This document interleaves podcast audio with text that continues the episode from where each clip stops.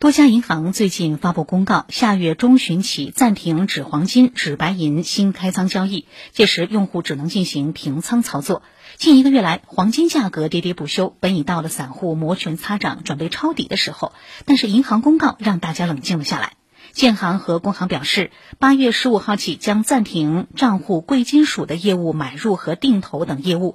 建行客户经理表示，暂时还没有收到上级通知，但是这样的操作是大势所趋。能平仓的就赶紧平仓掉。反正我我是觉得现在的趋势好像就是慢慢的这种炒虚拟的东西，它是慢慢的要管管起来。